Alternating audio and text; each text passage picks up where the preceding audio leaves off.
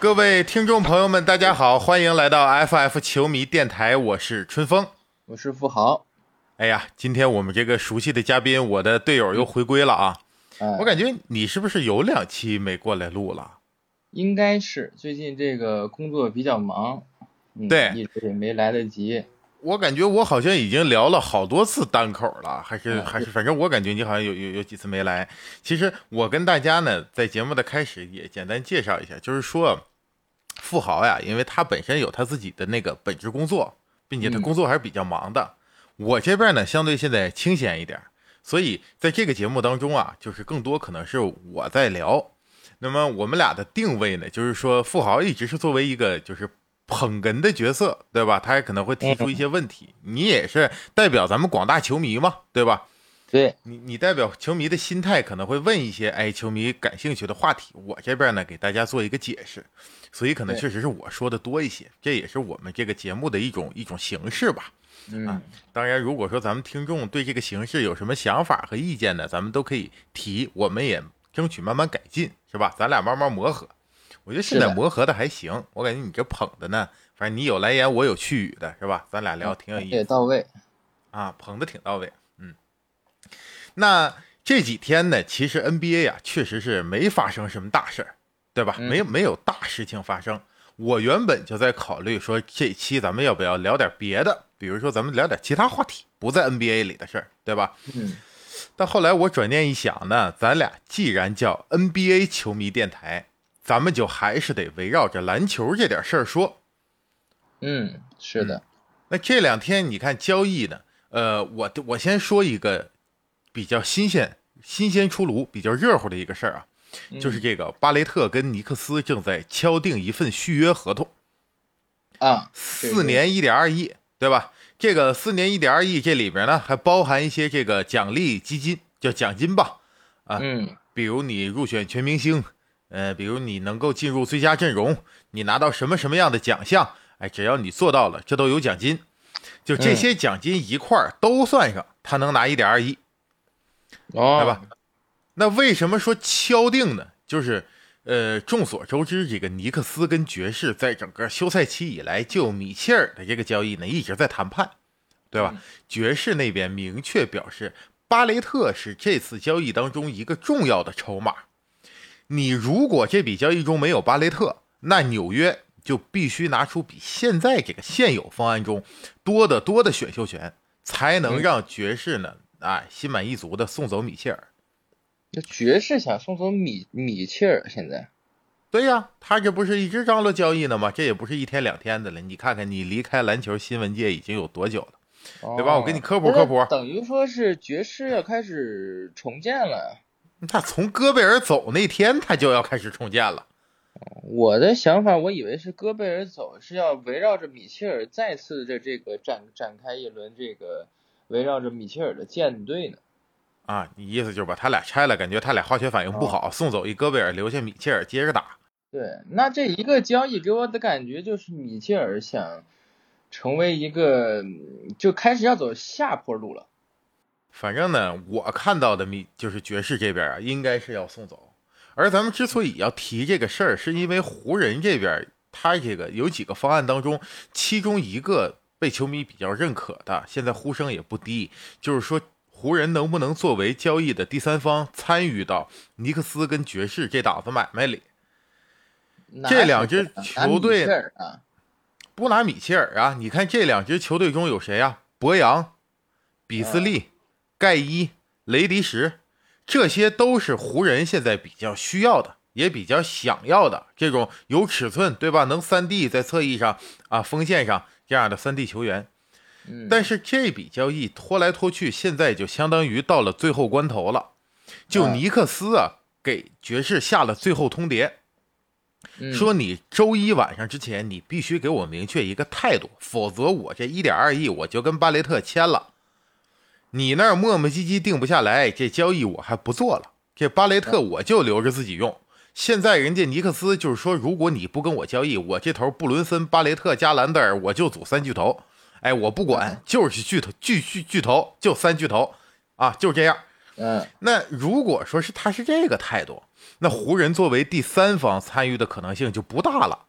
对这个事儿，如果说咱是湖人球迷或者老詹球迷呢，咱们就可以继续关注着，看看他俩这交易最后到底能成不能成。呃，反正我估计呢，因为安吉呀、就从绿军辞职之后，咱们原本以为他想享受晚年生活了，没想到没过几个月，人跑到爵士那头操盘去了。啊，今年这不上来先拿一戈贝尔弄了个一换十，这操盘震惊全联盟，对吧？嗯，那呃紧接着这个现在跟纽约的这个谈判呀，我总觉得作为纽约的管理层，他们真要说玩心机、斗计谋，他可能弄不过安吉那老狐狸那是，啊，那个是吧？那是有了名的，这么多年在这个联盟当中是吧？我感觉反正尼克斯这头跟他比还嫩点儿。是那情况呢？目前就是这么个情况。关于最新的这个交易呢，今天就跟您介绍到这儿。这也不是咱们今天打算主聊的这个话题。嗯啊，那咱们主聊哪个话题呢？就是这几天从咱们上上周这个节目更新完到现在啊，其实就是嗯两笔交易。除了这个呢，还有另一笔交易，但另一笔交易就跟巴雷特这个从影响力上来说，从整个联盟的局面上来讲，它影响力没法比。嗯，就是说，篮网签约了渡边雄太，啊，对吧？这个我我估计你也听说了。对啊，这个签约呢，原本是个小事儿，这它就是一个很简单的，并且还是一个非保障。聊这个呀，对呀、那为什么咱们聊这个？就是说这个事儿虽然小，但是在咱们中国球迷的圈子里引起的风波，它可不小。嗯你看，就昨天晚上咱们咱们聊天那时候，就瑞哥，就是嗯瑞哥这个之前在咱们节目中也出现过，是吧？如果您听过那一期，应该知道他是一个我们身边的朋友，并且他刚刚开始关注篮球。作为一个呃球迷来讲，他是一个刚刚关注 NBA 的一个新球迷。嗯那昨天你看他咱们聊天的时候，他跟我说句什么呢？他说：“哎，篮网签了这个渡边雄太，这你敢信？”原话啊，这你敢信？我当时的反应是我有点，我这有啥可不敢信的呢？对吧？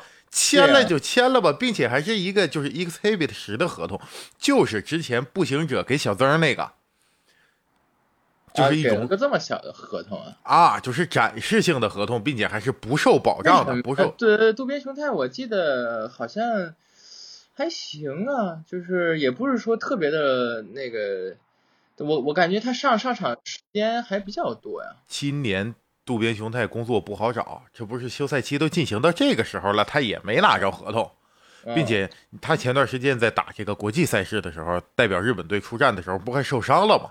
哦，那个时候可能还有很多人唱衰呢，说这一伤完了，哎呀，他这个自己的生涯受到影响了，等等因素吧。反正现在人家篮网愿意给一个合同，他也愿意去，并且渡边雄太自己也表达了说，我会以一种站在悬崖边上的心态来继续努力的，因为他也不受保障嘛，打得不好，人篮网随时开了你，所以他就相当于是在这个，呃，真得用自己的拼搏和努力混这口饭吃了。现在，嗯。那从篮网的角度来看，他用这么小的一个合同签个独边雄太是非常不错的，因为你看篮网现在杜兰特留下了，那嗯。欧文现在看起来也能留下了，呃，包括像呃乔哈呀，在这个塞斯库里啊，呃，篮网在进攻端是不愁的。嗯呃，篮网这个阵容现在他如果针对现有阵容想针对性的补强呢，他找一些有尺寸的锋线。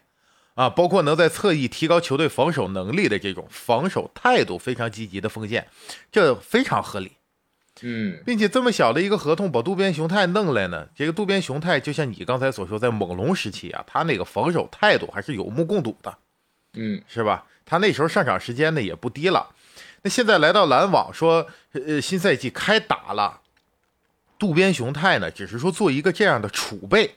现在我分析就是说，他能不能进入到轮换，他还能获得多少出场时间，这都是两说的事儿。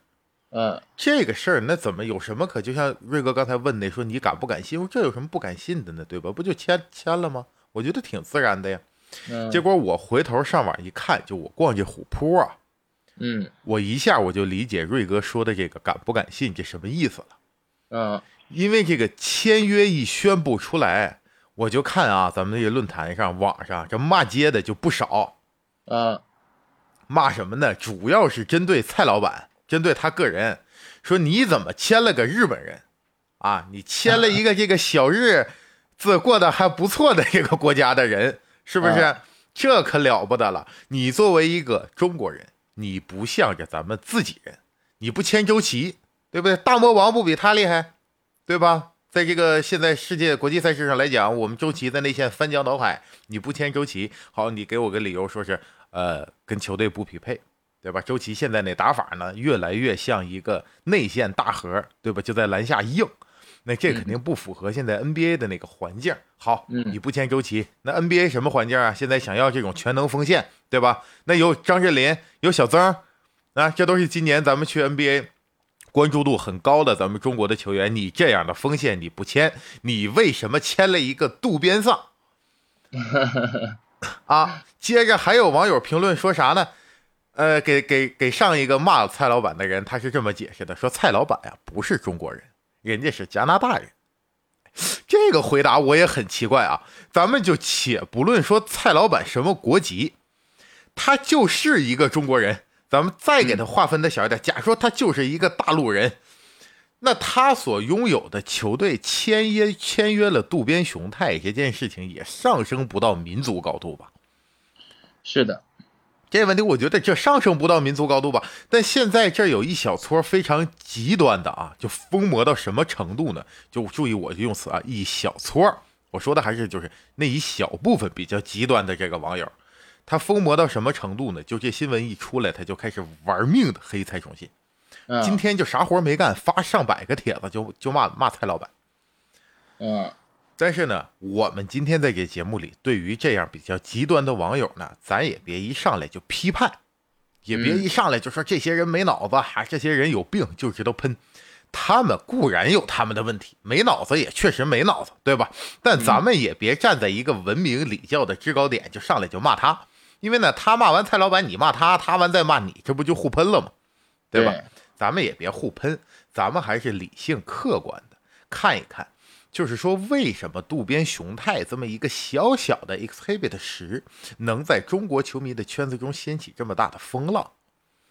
嗯，就是因为渡边雄太这个球员呀，在咱们中国球迷眼中，他确实有他的特殊性。是对，因为你作为一个日本，你看，首先八村垒进入 NBA 的时候，其实没咋地，那个时候人家八村垒还是乐透秀呢，对吧？顺位还高呢，第九顺位被选中，那也没咋地。为啥呢？因为一说，哎呀，奇才当时选了一个日本人，咱夸一看，一看八村垒那长相，那没事了，你可以去，对吧？你不是一个亚洲人，你那长相一瞅，不就是个老黑吗？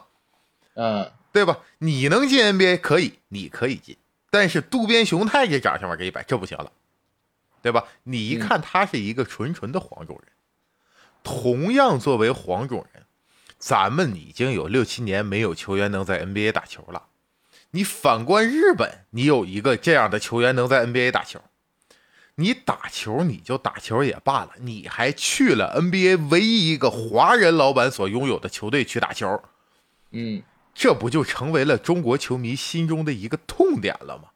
你说多痛倒可能也不至于多痛，但是这个消息反正作为中国球迷看着可能心里就不得劲儿，是吧？他就是别扭，这个劲儿就过不去。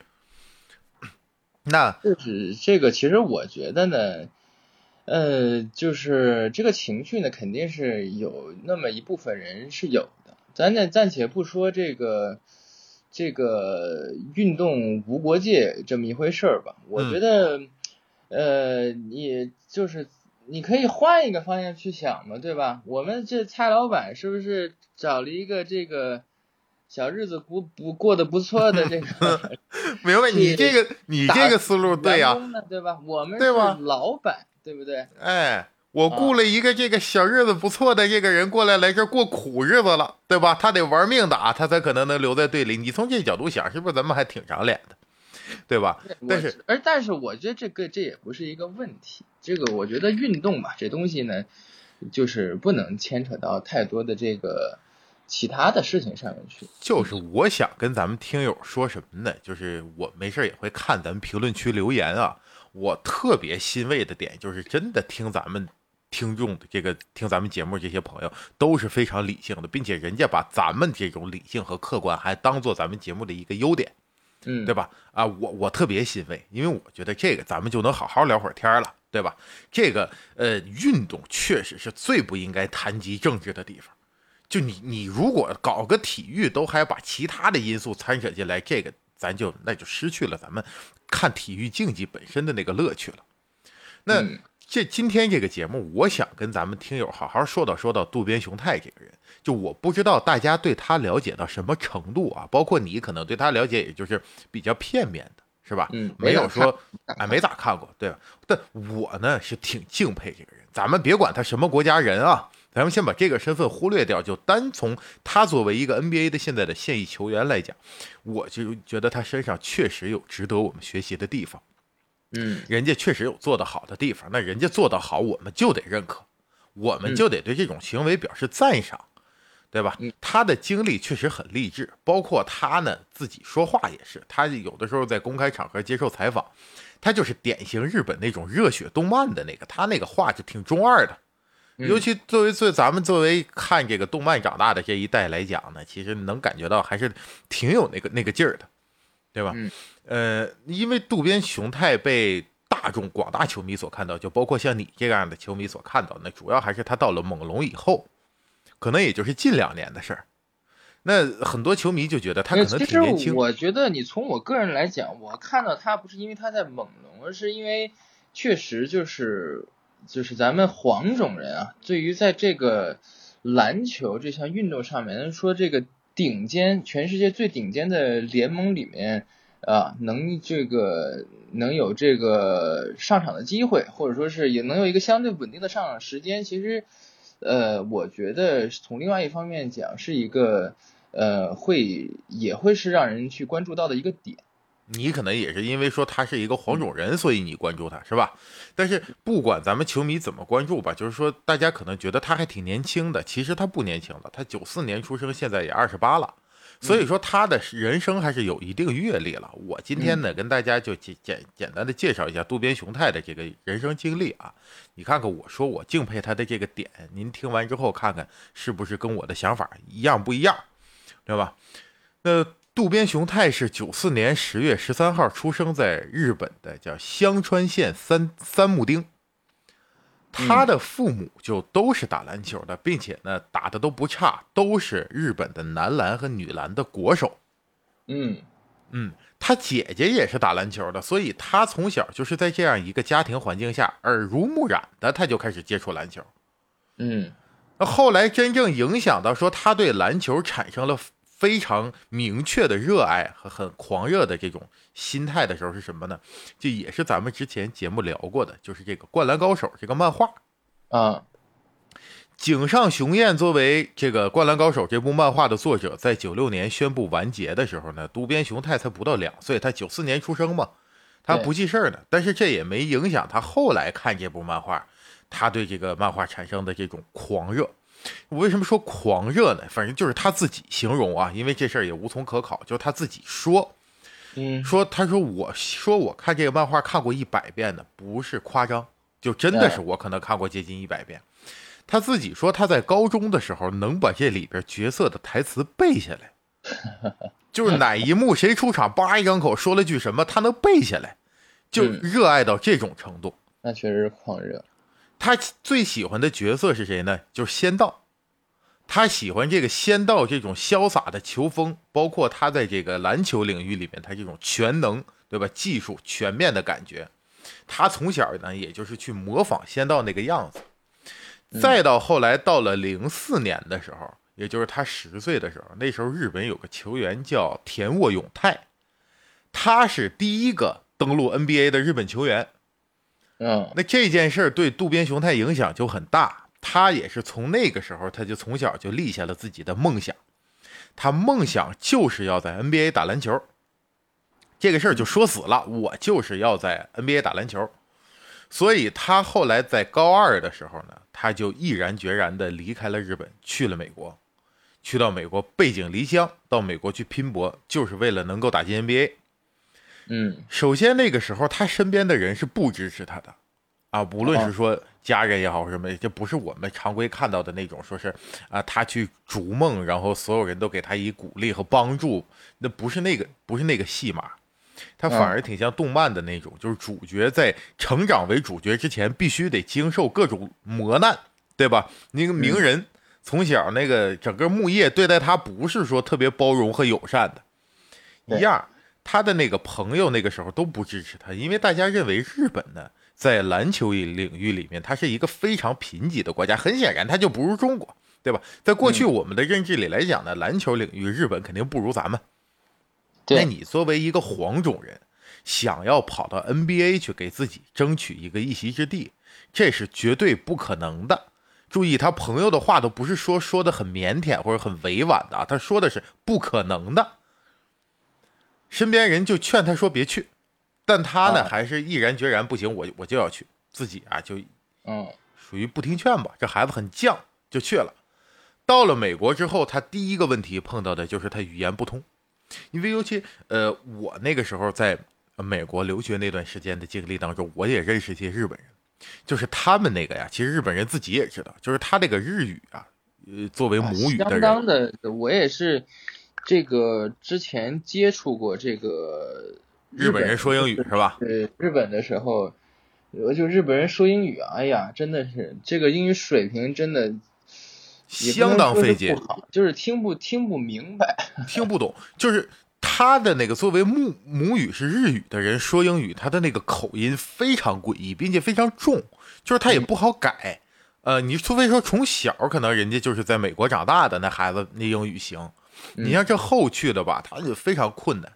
但那个时候好在他学校里还有一个老师是个日本人，那个日本老师对他还挺好，就无偿的给他当翻译。帮助他慢慢学语言，那就是真是相当于扔到美国去，从不会英语开始学，嗯，那学习也很困难，对吧？强根，这这同时呢，在这个过程当中，他的命运呢，确实是也被眷顾了。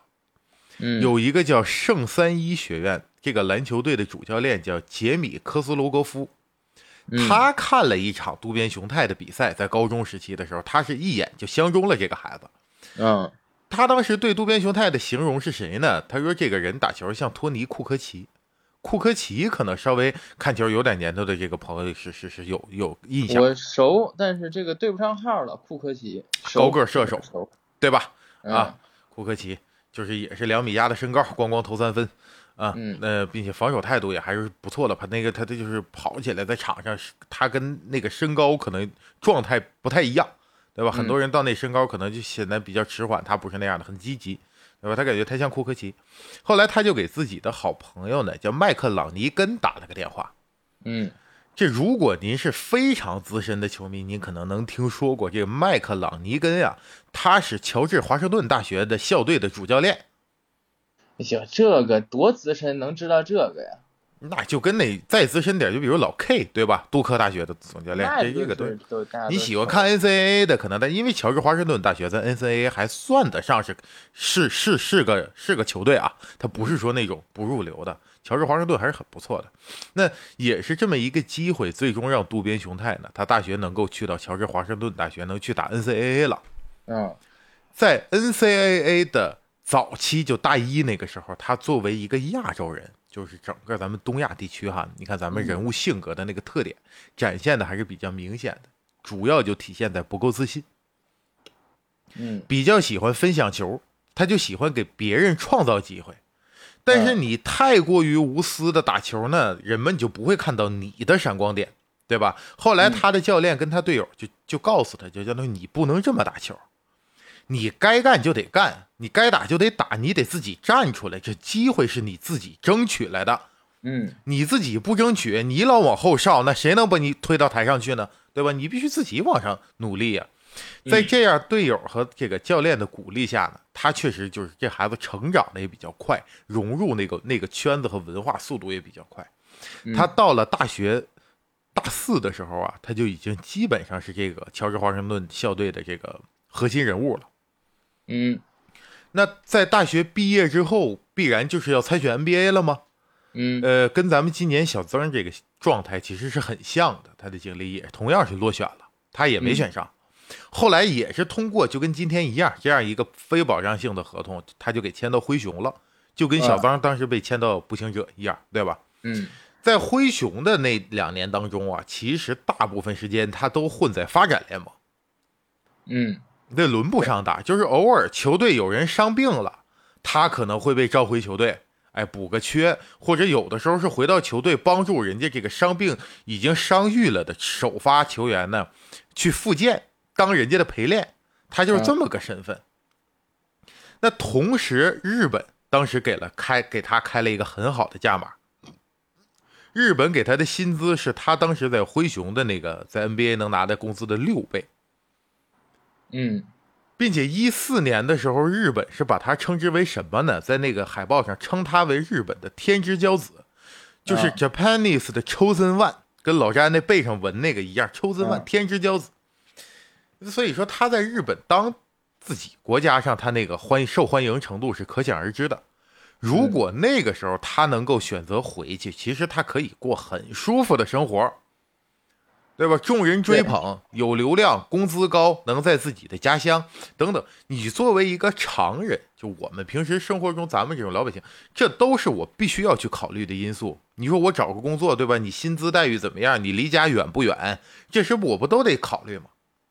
嗯，但他不考虑，很坚定，我就要留在 NBA。那后来他的这个坚定呢，确实也得到了奖励吧。最后他不是去到猛龙吗？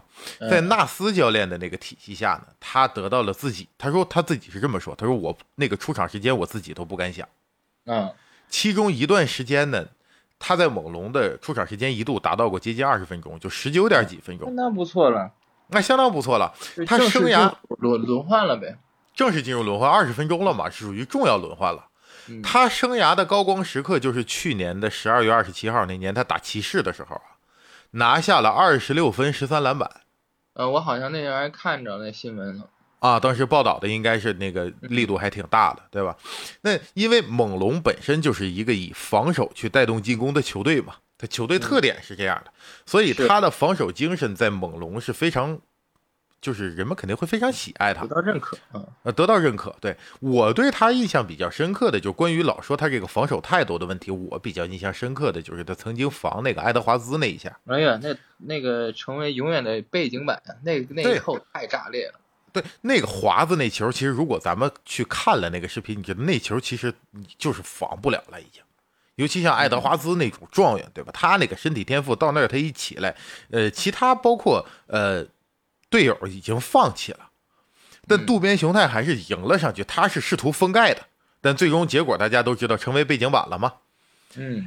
但是赛后呢，渡边雄太自己是这么说的，我把他这个原话在节目中给您说说啊，你听听他这是怎么说。他说：“当我被爱德华兹隔扣的时候，我会以被人嘲笑的方式让所有人认识，嗯。但我宁愿被隔扣，也不愿意放对手轻松得分。如果我不跳起来，那我就不配拥有上场时间。嗯如果还有那样的球出现的话，即使出现一百次，我被隔扣了九十九次，那我也会为那仅仅一次的盖帽而拼尽全力。你听听这话，中二不中二？嗯，有点这个日本动漫的感觉。啊是不是那个热血那个劲头上来了，对吧？九十九次失败去换取那一次成功，我还是会一百次都那样努力，对吧？是不是这个？包括他后来在一次呃 他的亲笔信当中提及到了一件事情，就是赛后呢有一个记者在赛后回答问题那个环节就提到了一个词，他说你在垃圾时间当中的表现可圈可点，你怎么看？就是他这个词就用到了 garbage time 垃圾时间。后来呢，这个谁呀、这渡边雄太就说：“他说我知道那个记者没有恶意，他没有说说是想想说什么坏话，但是呢，我不认可他说这个词。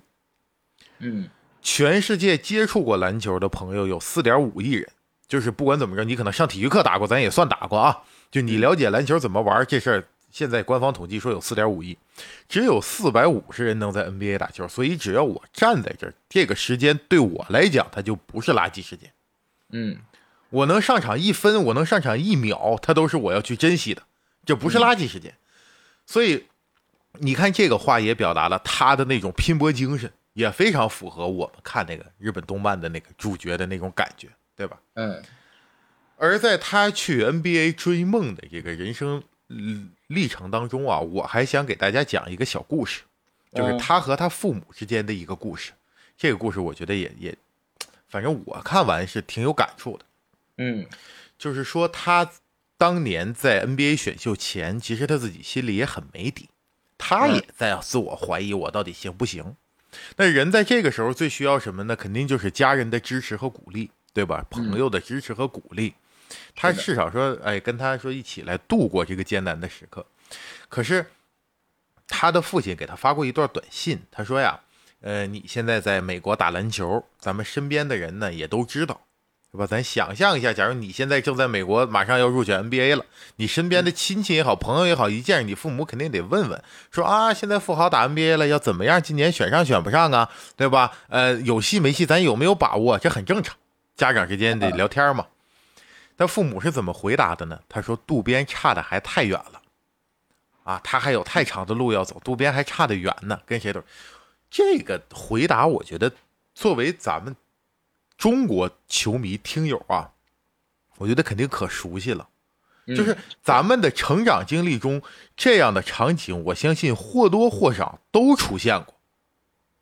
对，因为我觉得可能就是在咱们这个东方的文明里面啊，就是这个，呃，就是谦虚吧，这个或者说是这种会比较多一些。我相信你如果换成一个美国人的话啊，问你，你儿子今年能不能打 NBA？他肯定会说我儿我我儿子吊打库里会打 打那个 NBA，不但能打 NBA，我还能这个怎么怎么着拿 MVP。你咱都不用说，咱们猜想那球爹，咱们聊过那期，那不就给你摆着呢吗？对吧？我大儿子吊打库里，我二儿子吊打西安，我三儿子比詹姆斯厉害，这不就是人家原话吗？对吧？这美国是那样一个一个文化。那咱们先就是说，你刚才提到了一个说咱们国家有一个谦虚，或者说整个东亚文化，包括日本，其实也有，就是说要保持谦逊，对吧？这是我们的。但其实这里边呢，我反正在我的思考里，这背后还有一层逻辑，嗯就是咱们的这个文化当中啊，呃，我们特别的惧怕失败，就是我们对失败的那个恐惧感是高于呃美国人的。嗯就我们做什么事情呢，必须得先把他说到感觉这事儿没戏。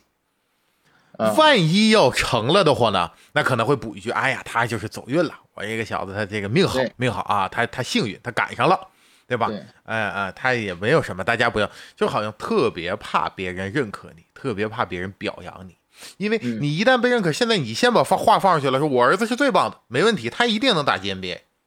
嗯，那万一没打进，是不是脸上无光啊？对吧？对这事儿给自己的后路堵死了。我上来先说我一定能行，最后你没行，灰溜溜的回去，那怎么办呢？就我们还是非常在意身边的人对你的评价，对吧？对我们非常在意，就是别人是怎么看待你的这个目光。你要说你说你没成，但你先把海口夸下去，可行了，这人家可能背地里就得笑话你，而你怕别人背地里笑话，可能几宿睡不着觉。但是如果我先特别谦逊，万一我孩子成了，然后我再轻轻的说一句：“哎，我家孩子只是哎运气好，赶上了，赶上了。”哎，好像那一瞬间呀，自己的心里就有一种，呃，很很满足的感觉，对吧？对对，可是，在这样的过程当中，其实我们忽略了一个点，就是人的情绪呀、它也是需要支撑的。嗯你渡边雄太他自己一个人，那么多人都说你去 NBA 不可能有自己的立足之地，他一个人到那儿，那到最后了，他可能没法跟别人说。他给他父母说的时候，你如果也跟他说，你你你，哎，我跟朋友反正说了，你你选不上也没事儿不一样。这里边我就其实很久之前我就想聊，但是一直也没有找机会聊这个话题。但咱俩之间其实说过这个事儿。对，就是今年打这个雄鹿，凯尔特人打雄鹿，凯尔特人的这个前锋呃格威，这这坛子嗯格兰特威廉姆斯，他在最关键的时刻啊，第七场对吧？那雄鹿就选择放他军训你嘛，嗯我就不信你能投死我，你投死我我认了。嗯军训就就是上大落就放他底角，人家最后投了二十多分。那格兰特·威廉姆斯在自己的成长经历当中，他也碰到过这种所谓彷徨，或者说所谓呃迷茫和内心中不坚定的时候。那他的父母当时是怎么跟他说的呢？嗯就是他的父母跟格兰特·威廉姆斯说：“说孩子，你的梦想是打篮球嘛，对吧？你想要去 NBA，嗯，你就努力的去拼搏。但如果有一天你打不了 NBA，如果有一天这个世界没有了 NBA，你的生命里没有篮球了，那也不是世界末日。嗯就是这个事情，我们的梦想，我们在意的，我们的生活，这都很重要，我们要为它拼搏。但如果我失败了，你要知道，那也不是世界末日，没怎么样。我夸下海口说我孩子就是最优秀，他一定能打进 NBA。没打进，没打进就没打进，又能怎么样呢？咱们也不掉块肉，对吧？你看 NBA 多少历史的名宿，像拉里伯德，啊，像当年八十年代、九十年代那些喜欢放垃圾话的球星，包括加内特，其实他说那么多的垃圾话成了的时候也不多，对，就是他放完那个话没成的时候占大多数。那怎么样了？他依然是历史的名宿，对吧？我们说到这件事的时候，还是津津乐道。他成了那个时候，没成的可能就被历史所遗忘了。所以，我想跟咱们就是听友讨论这个话题的点是什么呢？就咱们中国有句老话啊，叫“听人劝，吃饱饭”。嗯对吧？我这个观点我不知道呃大家是怎么理解的。我觉得咱们换个词儿呢，我是能接受的。比如说听别人帮你分析，这是有必要的。比如说我是一个对这个行业不了解的人，我没有过这样的生活经历。那你是一名前辈，你在这方面有你的经历，你可以来跟我讲，对吧？我通过听你讲，我收集一些必要的信息，来帮助自己分析现在的局势，我我我可能怎么办更好？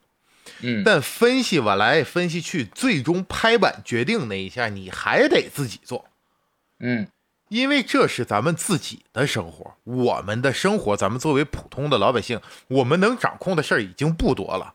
比如，嗯我想世界和平，能和平吗？和平不了，对吧？我想让这个世界明天起没有新冠病毒，这一句话我说了，它也不顶用。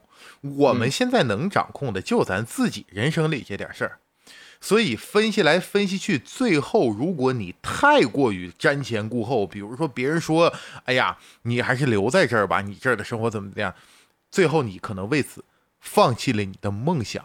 那我就想问大家一句：到最后你老了之后啊，你回想起那个决定，你会不会后悔呢？这是一个特别可怕的感觉。就假如说我人生已经这样了，我行将就木的时候，我一想这辈子我就活这一辈子，但我没我没过好，我后悔了，那怎么办呢？那个时候没有任何办法解决这个问题。嗯所以咱们就说一句俗的，就有梦想还是要试一试，万一实现了呢？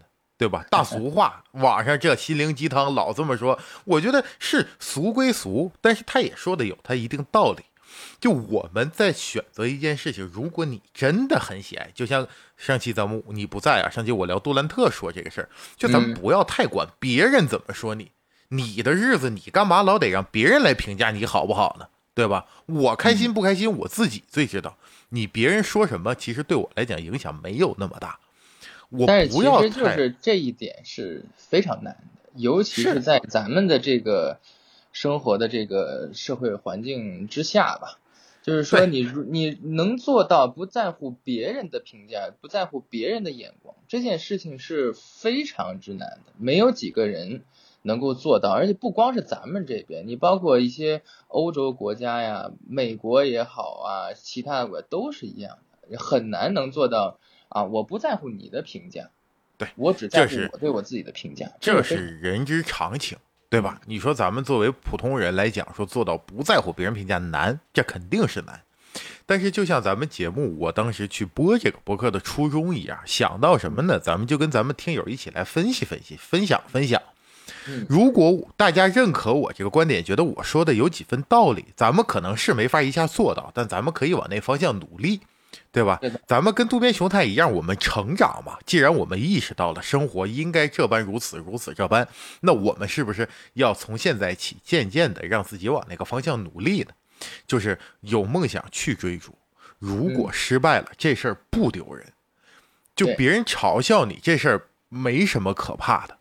啊，不要太过于惧怕失败，还是要秉承自己的初心吧。我觉得渡边雄太一直在说他在追寻初心，保持谦逊，所以呢，他这样的努力和付出也确实为他换来了。你看，现在今年最终不还是在篮网拿到份合同？如果打得好，他不还是能留在 NBA？他一直在延续他的梦想，那这是我们值得学习的。